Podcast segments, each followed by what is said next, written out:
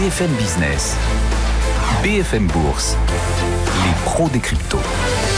L'avenir, le seul endroit où on est tous certains de passer le restant de nos jours. La blockchain en contient une fraction de l'avenir. On va donc en parler, ainsi que des crypto-monnaies bien sûr, avec nos trois experts des pros des cryptos, comme chaque vendredi. Ils viennent de nous rejoindre. Claire Balva, bonjour Claire. Bonjour. Cofondatrice de Blockchain Partner, directrice blockchain crypto pour KPMG France. Owen Simonin à distance avec nous. Bonjour Owen. Bonjour. À la tête de Just Mining et sa chaîne YouTube, bien sûr, Asher, ainsi que Vincent Gann avec nous aussi. Vincent, toujours avec nous. Bonjour Guillaume. Toujours en plateau, interactif trading. J'espère que vous êtes prêts et vous pouvez retrouver bien sûr les meilleurs moments, les saillies les plus fortes de ce rendez-vous sur notre nouveau fil Twitter BFM Crypto.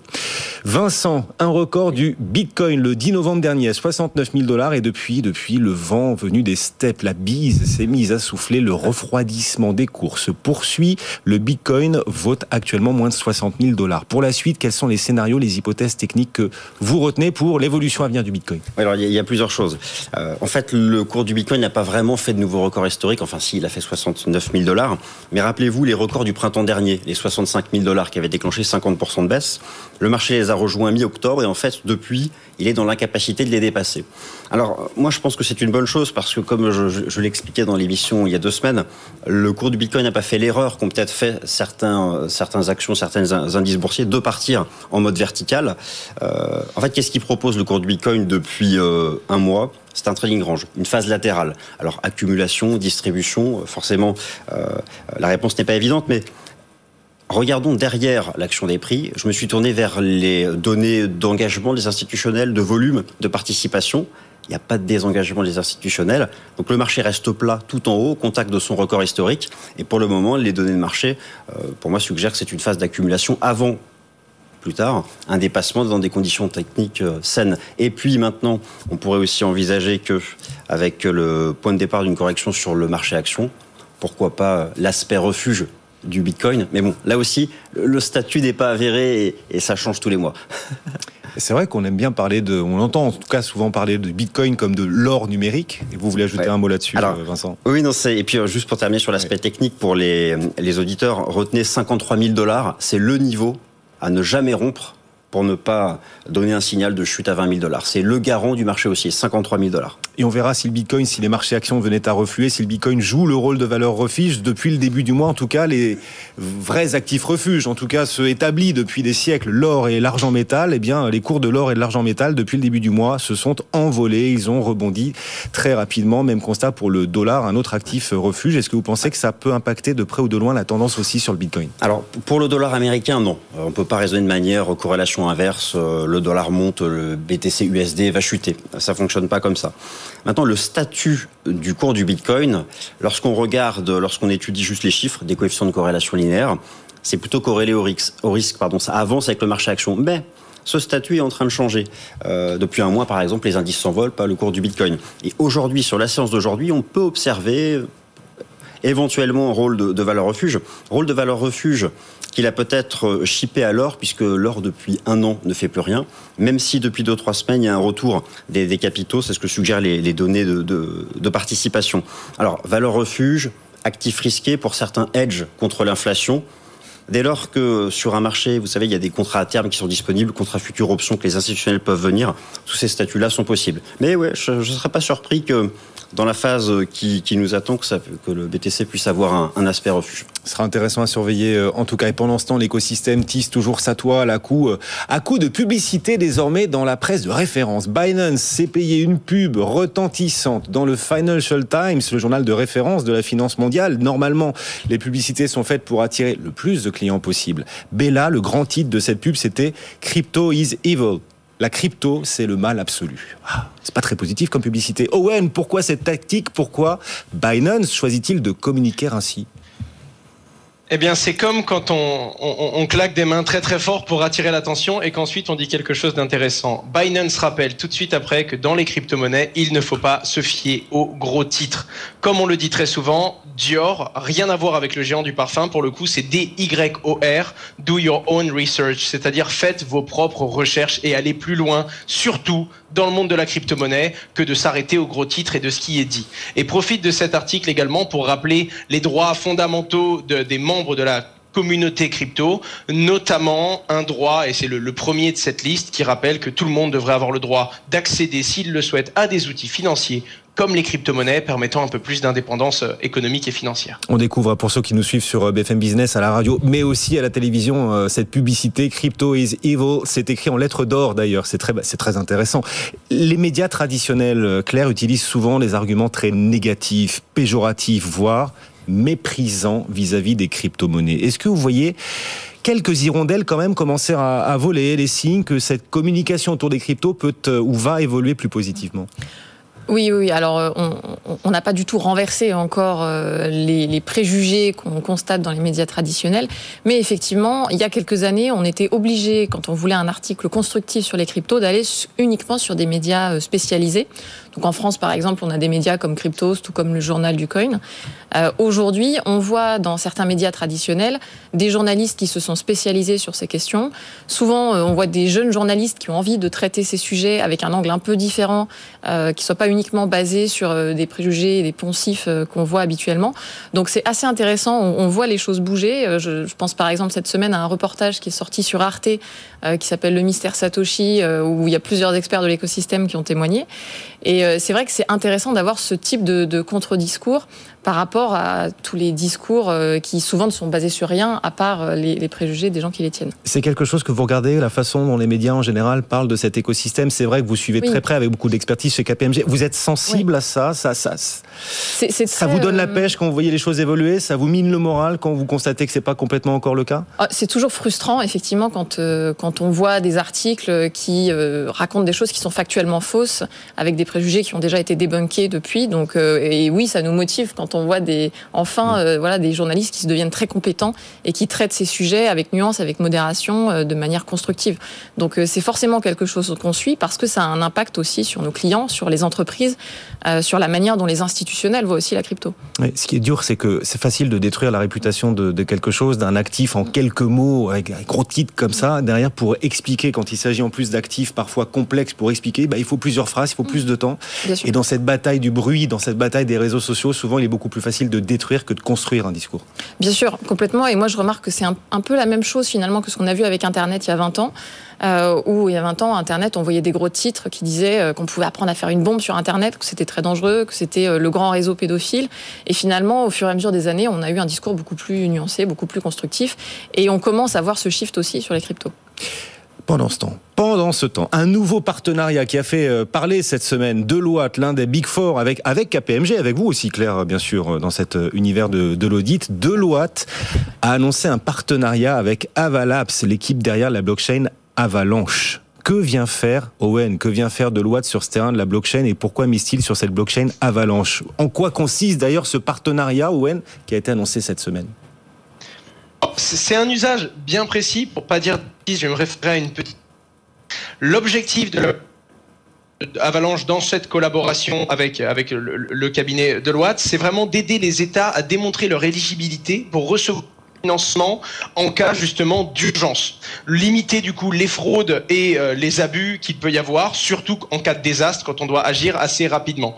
Le fait que, alors évidemment, c'est des usages très particuliers et l'objectif de, de Loite, c'est également d'avancer un petit peu plus, comme le font la plupart de, ces géants, à travers l'écosystème et l'univers blockchain. La particularité, c'est du temps les blockchains les plus connues comme Ethereum, hein, l'écosystème Ethereum, qui est la plus grosse blockchain d'infrastructure, voir et on en parlait qu'il y a plein d'usages qui peuvent être faits sur différentes blockchains d'infrastructure.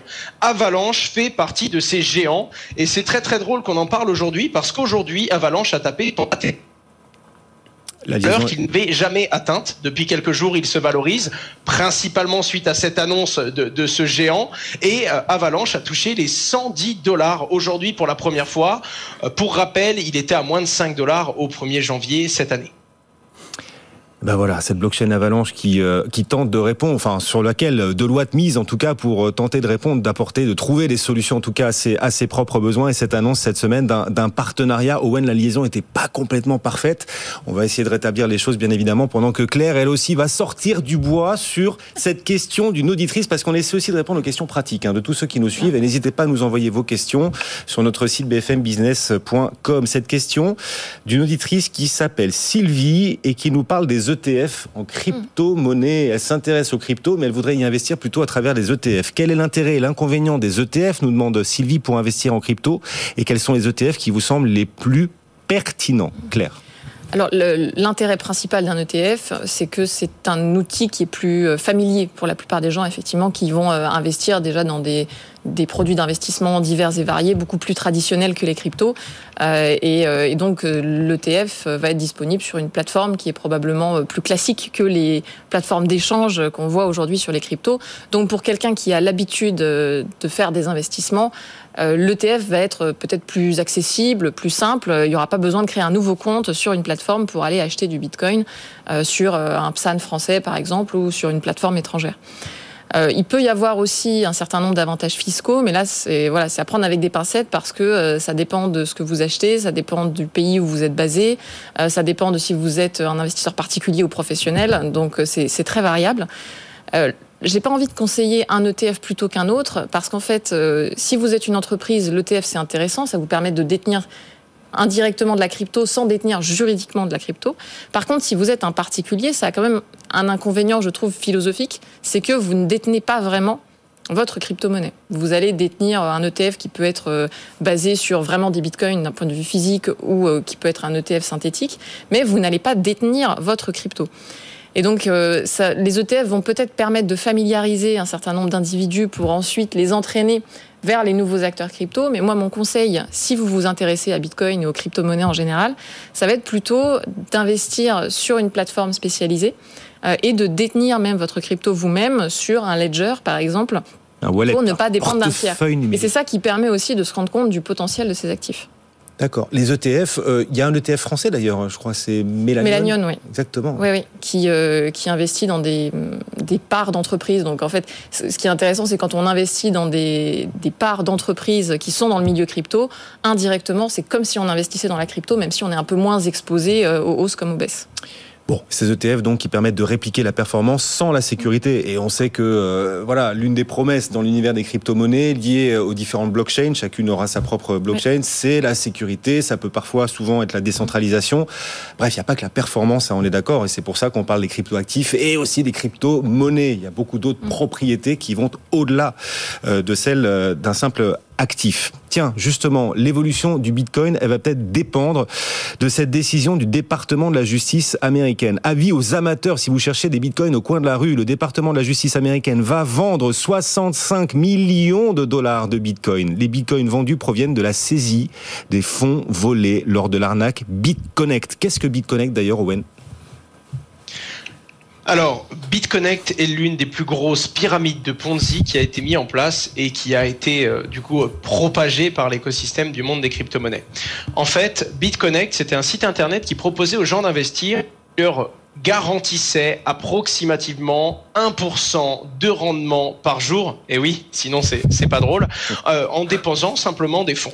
La particularité, c'est que euh, comme c'est une pyramide de Ponzi qui a très bien fonctionné, énormément de gens ont investi dedans, eh bien elle a duré dans le temps. Et comme elle a duré dans le temps, la plateforme recevait de plus en plus d'argent. Elle était donc capable non seulement de se prendre une grosse commission sur ce montant, hein, donc de voler de l'argent, et de continuer à donner 1% de rendement par jour aux investisseurs qui, eux, étaient déjà présents. Et comme il y a eu de plus en plus d'utilisateurs, ça a duré des mois et des mois, et c'est aujourd'hui à côté d'un autre nom qui était OneCoin, hein, l'une des autres plus grosses pyramides de Ponzi qu'il y a eu dans cet écosystème, la plus grosse arnaque qu'il y a eu dans l'écosystème des crypto-monnaies. Et donc une vente de Bitcoin à venir pour 65 millions de dollars. Vous ne rêvez pas, c'est une vente massive. Elle va forcément d'ailleurs avoir un impact sur le, marché. Est-ce que cette initiative du département de la justice américain vous semble en l'occurrence juste, juste, clair, vis-à-vis des personnes qui détiennent des bitcoins, compte tenu que cette vente va sans doute impacter le cours du bitcoin? Alors, je, je suis pas sûr qu'elle impacte tant que ça, même si c'est vrai que c'est une vente importante, 65 hein, millions. Euh, mais euh, le, pour rappel, le, volume quotidien sur Bitcoin, ça se mesure plutôt en dizaines de milliards. donc 65 millions, voilà, c'est pas une vente de 65 millions qui va faire chuter le cours du Bitcoin de 30%, pas du tout. Euh, et, même si on ressent une, finalement une micro-correction au moment où 65 millions sont, sont, vendus, ça ne remet pas en cause du tout sur le long terme la tendance haussière qu'on voit sur Bitcoin. Euh, donc pour moi, c'est pas spécialement injuste. Alors je ne sais pas s'ils vont essayer de vendre 65 millions d'un coup, s'ils vont le faire en plusieurs fois. Euh, mais finalement, je ne pense pas que cette vente aura un impact, à part sur vraiment peut-être un très court terme, et encore. Bon, euh, l'analyse technique que vous êtes, euh, Vincent, là-dessus sur l'impact d'une possible vente de 65 millions de Bitcoin, comment est-ce que vous comment est-ce que vous apprenez la nouvelle? Quel impact est-ce que vous attendez éventuel ou, pas d'impact, comme le disait Claire à l'instant? Oui, non, je suis assez d'accord avec Claire. Et puis pour, compléter ce que vient de dire Claire, le département de la justice peut aussi s'entendre avec des acheteurs institutionnels et faire ça en fait euh, bah, directement de, gré à gré, donc sans impacter les, carnets d'ordre au comptant. Donc non, ça peut se faire de manière très professionnelle. Je suis persuadé qu'il y aura des, des maisons de gestion pour pour acquérir ces, ces BTC, donc ça devrait, ça devrait être un, un dollar. Bon, on reviendra dans un instant, Owen, parce que la liaison n'était pas très bonne. On reviendra euh, dans un instant sur euh, la blockchain Avalanche et vous, vous nous répéterez un petit peu ce que vous avez dit tout à l'heure. La liaison n'était pas top. Dans l'actu cette semaine, on a aussi vu que le Robert, dans l'univers lexical, le Robert crée un nouveau pronom, il, elle et, et il, désormais aussi pour les personnes qui ne sont ni il ni elle. Eh bien, dans notre dictionnaire à nous, le dictionnaire des cryptos, par lequel vous nous expliquez régulièrement le jargon crypto, vous nous faites découvrir ce terme qui monte lui aussi en puissance, le Web 3. Ce terme est souvent lié aux crypto, à la blockchain, l'intelligence artificielle. Le Web 3, ça signifie qu'avant, Claire, il y avait le Web 1, le Web 2. Euh, vous pouvez nous expliquer de quoi il s'agit et de quelle évolution il s'agit? Oui, oui, alors c'est vrai que c'est des termes un peu galvaudés, mais ça désigne effectivement plusieurs phases euh, d'Internet. Ce qu'on appelle le Web 1, euh, c'est le web assez basique, c'est-à-dire que euh, c'est les premiers sites Internet sur lesquels on trouvait de l'information. C'est, vous savez, tous les blogs qu'on faisait tous à une certaine époque. et donc, c'est vraiment un, web vitrine où on pouvait écrire du texte, peut-être mettre des images, mais c'était un web très simple. Le Web 2, c'est le web des GAFA, c'est le web de la, de la recentralisation. Euh, où des entreprises ont fait une expérience utilisateur euh, très sympa, très belle, et ont attiré de nombreux utilisateurs. On a vu les réseaux sociaux émerger euh, avec du contenu qui circule très librement. Et donc d'ailleurs cette difficulté aussi pour les créateurs de gagner de l'argent sur leur contenu. Vous savez, le Web 2, ça a été très difficile à vivre parfois pour les médias et pour le monde de la culture. Et ce qu'on appelle le Web 3, bah, c'est le Web de la propriété numérique. Et c'est tout ce qu'on voit notamment avec la tokenisation, avec les NFT aujourd'hui, euh, qui, est devenu carrément un buzzword, euh, où certains peuvent euh, bah, revendiquer la création d'une œuvre numérique, où on arrive à créer de la rareté numérique, où on arrive à avoir une monnaie sur Internet. Et donc le Web 3, ce qui est intéressant, c'est que finalement, il a un peu les mêmes valeurs que le Web 1 on retrouve des similarités entre le Web 1 qui se voulait décentraliser euh, et le Web 3 qui remet, en tout cas partiellement, en, cause euh, les centralisateurs qui s'étaient formés pendant le Web 2. Et typiquement, la tentative de Facebook avec euh, ce, rebranding et ces nouvelles activités autour du métaverse, c'est aussi une tentative pour mhm. être un nouvel acteur du Web 3. Oui, c'est Raphaël Bloch qui nous suit régulièrement, un des spécialistes dans l'univers des journalistes qui suivent les cryptos, qui il y a quelques jours tweetait qu'il y a dix ans, on achetait des choses sur le web. Aujourd'hui, on, on, achète des choses numériques. Voilà. Il y a dix ans, on achetait des choses sur Internet. Aujourd'hui, on achète des choses numériques, dont l'ADN est lui-même euh, numérique. Le Web 3, Owen, qu'est-ce que ça vous inspire? Quel euh, rapport avec la, blockchain? Qu'est-ce que vous pouvez nous en dire aujourd'hui? Alors, ben, pour revenir sur ce que disait Claire, c'est vrai que le, le Web 1, c'était un petit peu comme une vitrine, du coup. Les gens venaient consulter de l'information les gens venaient s'informer, on venait lire ce qu'il y avait sur Internet. Le Web 2, c'était plus simple. Il y a des grosses entreprises qui ont simplifié l'expérience, simplifié la production de contenu et l'émission de contenu. Et donc, tout le monde a pu devenir un petit peu un rédacteur d'Internet. Tout le monde peut partager de l'information et finalement devenir le créateur de ce contenu. Le problème, c'est comme tout le monde peut publier, il y a eu une émulsion de contenu un peu partout, mais également de données utilisateurs. Et donc, ça devient très compliqué dans un monde où n'importe qui peut consulter et n'importe qui peut proposer du contenu de savoir qui revient à qui, qui est propriétaire et qui est l'auteur finalement euh, de cette information, tout en maîtrisant l'information qui est partagée. Et du coup, on en arrive à le Web 3, le, Web 3, hein, du coup, cette, euh, cette fameuse étape où non seulement on permet de maîtriser un petit peu mieux et de réaliser un échange financier également, principalement grâce à la décentralisation et la blockchain. Ça permet de réaliser des transactions, mais également de maîtriser l'information que va proposer chaque rédacteur et chaque utilisateur. Dans le monde de la crypto-monnaie, c'est un peu particulier puisque beaucoup ont découvert le Web 3 à travers un plugin euh, qu'on utilise sur différents sites internet. Je donne un exemple très simple. Quand on va explorer la blockchain Ethereum, euh, l'un des sites les plus connus, c'est Etherscan. Quand on, tombe sur un contrat blockchain, on peut connecter son propre portefeuille et interagir avec ce contrat. Et c'est drôle parce que le site internet lui-même ne peut pas interdire un utilisateur de communiquer avec ce contrat. Toute personne étant sur le réseau, ayant un compte sur cette blockchain, se voit avoir les mêmes droits que tous les autres, que le site ait envie ou non de lui donner accès ce qui donne une certaine liberté, malgré le fait que l'utilisateur est bien en train de consulter un site internet. Oui, c'est Twitter hein, qui a annoncé euh, vouloir euh, creuser cette question du Web 3, clair, euh, décentraliser. C'est la question de la décentralisation, en l'occurrence des réseaux sociaux qui se jouent. Exactement. Alors euh, Twitter a d'ailleurs lancé un certain nombre d'initiatives. Euh, par exemple, les dons en, Bitcoin, en crypto-monnaie sont maintenant disponibles sur Twitter. Donc clairement, l'entreprise s'intéresse à ce domaine. Bon, et on revient sur Deloitte. Deloitte, c'est l'autre annonce de la semaine. Owen, maintenant que la liaison est pleinement rétablie, euh, Deloitte qui a annoncé en effet ce partenariat avec Avalapse et la blockchain Avalanche. En quoi est-ce que cette blockchain peut apporter des solutions à un groupe d'audit comme Deloitte, l'un des Big Four, avec KPMG que Claire représente sur ce plateau aujourd'hui? alors, c'est un usage assez particulier. Hein. L'objectif, c'est vraiment de mettre en place une plateforme. Je vais vous donner le nom exact, c'est Close as you go. Et cette plateforme va permettre, grâce à la technologie, notamment la technologie blockchain d'Avalab, euh, de euh, vérifier la, en fait l'éligibilité d'une situation, notamment en cas de catastrophe, afin de savoir si la, le, pays en question et la catastrophe en question est bel et bien euh, apte à demander du coup un financement pour euh, obtenir de l'aide. Donc c'est un usage qui est quand même très particulier et qui est vraiment, enfin les petits détails de cet usage sont très clairement à définir et je serais pas capable de rentrer dans le, le détail exact de tout ce qui va être mis derrière. En attendant, il y a un truc qui est intéressant, c'est de voir que un cabinet aussi gros euh, du coup que Deloitte se tourne vers l'une des grosses blockchains d'infrastructure du moment. Avalanche est non seulement l'un des géants qui propose une infrastructure blockchain, hein, donc on en parlait, il y a des projets blockchain qui utilisent des moteurs afin d'émettre leur solution, leur utilité. Avalanche propose un moteur blockchain. Tout le monde peut créer sa crypto-monnaie sur l'écosystème Avalanche. La deuxième chose, c'est qu'en plus de ça, Avalanche, hein, le, token AVAX, a touché aujourd'hui son ATH. C'est-à-dire qu'il s'agit de la plus haute valeur que le jeton n'a jamais touchée. 110 dollars aujourd'hui, alors qu'il était à moins de 5 dollars au 1er janvier. Et Avalanche a énormément et très apprécié du coup dans, les dans la communauté et a mhm. beaucoup beaucoup de, de, fans parce que c'est une blockchain qui dès sa création a été basée sur une base de cross compatibilité. C'est-à-dire que le jour même où Avalanche a été pensé et a été conçu, ils avaient en fait dans le moteur même et dans l'essence même du projet la volonté d'être compatible avec la blockchain Ethereum et donc la volonté d'envoyer un message fort en disant cette blockchain sera compatible et communiquera avec les autres. Il faut arrêter de s'en enfermé dans un monde où chaque blockchain a, son, a sa propre façon de fonctionner.